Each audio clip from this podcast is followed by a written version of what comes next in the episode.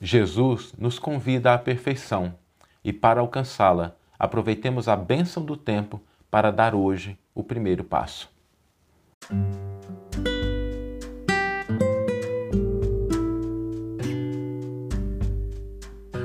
Você está ouvindo o podcast O Evangelho por Emmanuel, um podcast dedicado à interpretação e ao estudo da Boa Nova de Jesus através da contribuição do benfeitor Emmanuel.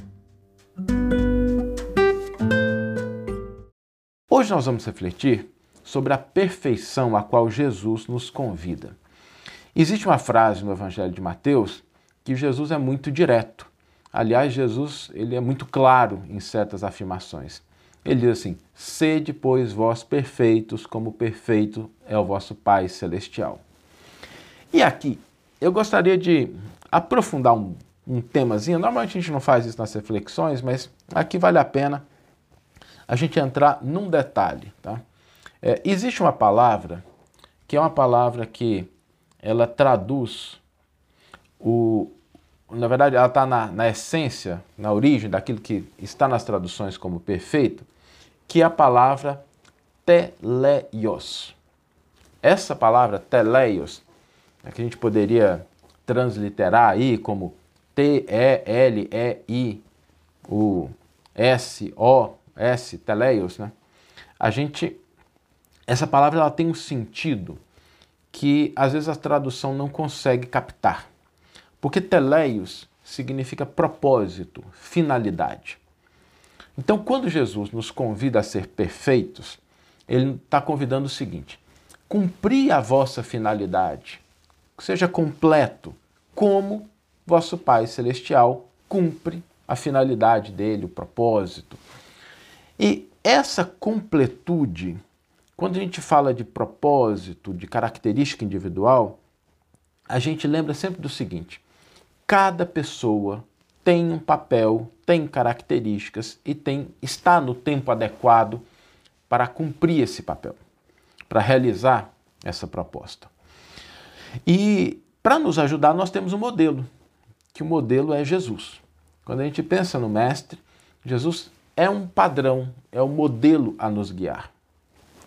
Por isso, quando a gente pensa nessa frase de Jesus, lembramos que ele não está nos convidando a ter a mesma perfeição que Deus, o que seria impossível, porque a criatura limitada não pode alcançar a dimensão do Criador do, do ilimitado. Mas nós temos um papel, nós temos um propósito, nós temos uma finalidade. E quando Jesus nos convida a cumprir isso de maneira plena, ele está fazendo uma afirmação com muita convicção, com muita confiança de que isso é possível. Porque ele está dizendo, sede vós perfeitos, como perfeito é vosso Pai Celestial. E algumas pessoas podem pensar o seguinte, poxa, mas a gente está tão longe disso.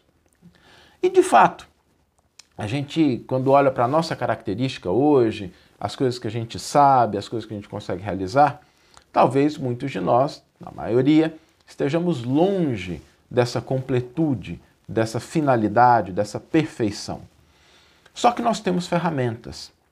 Nós temos elementos que a gente deve aperfeiçoar a fim de que a gente cumpra isso. Nossos sentimentos, nossos pensamentos e as nossas ações. Quando a gente vai aperfeiçoando cada um desses elementos, a gente vai descobrindo o seguinte: ok, estamos ainda longe dos caracteres de angelitude, mas a gente pode cultivar pensamentos elevados.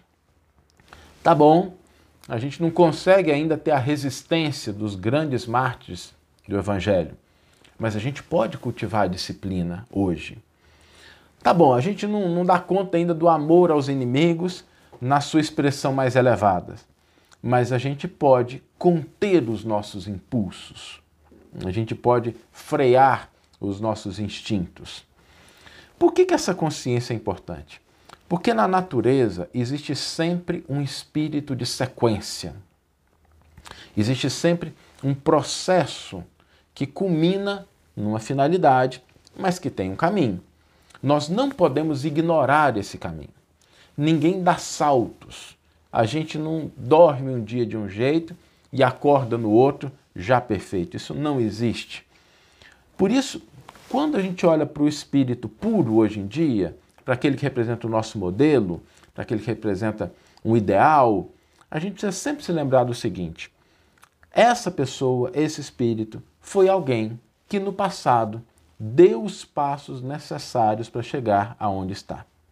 E para a gente isso é importante, porque significa o seguinte: hoje, o dia de hoje, representa o momento certo para a gente aproveitar a benção do tempo e aperfeiçoar-nos em algum aspecto, qualquer um que seja.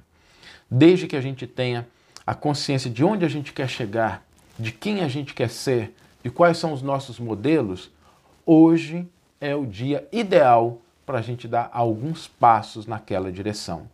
Porque, como Jesus confia na gente, ele nos dá o exemplo, nós temos a benção do tempo, que a gente possa hoje dar passos nessa direção. Porque a perfeição não é algo que cai do céu, é algo que a gente vai conquistando, que a gente vai construindo, que a gente vai buscando a cada passo, a cada dia. Porque a gente pode estar muito longe dela, mas a gente pode começar a se aperfeiçoar hoje. E começar exige coragem, exige determinação.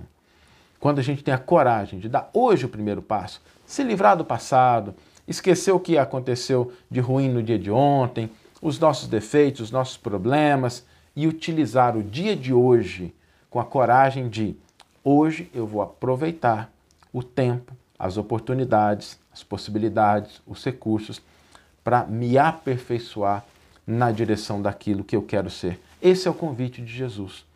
O convite de Jesus para que nós sejamos perfeitos é para que a gente dê passos nessa direção, a fim de que com o concurso do tempo, com o concurso do esforço, a gente vai chegar lá inevitavelmente, porque foi o mestre que nos convidou e quando Jesus convida, a gente pode ter certeza de que isso é possível. Vamos ler agora a íntegra do versículo e do comentário que inspiraram a nossa reflexão de hoje. O versículo está no Evangelho de Mateus, capítulo 5, versículo 48, e nos diz: Portanto, sede vós perfeitos, como é perfeito o vosso Pai celestial. Emmanuel intitula o seu comentário Perfeição e Aperfeiçoamento. Todos estamos ainda muito longe da perfeição. Contudo, ninguém vive fora do constante aperfeiçoamento.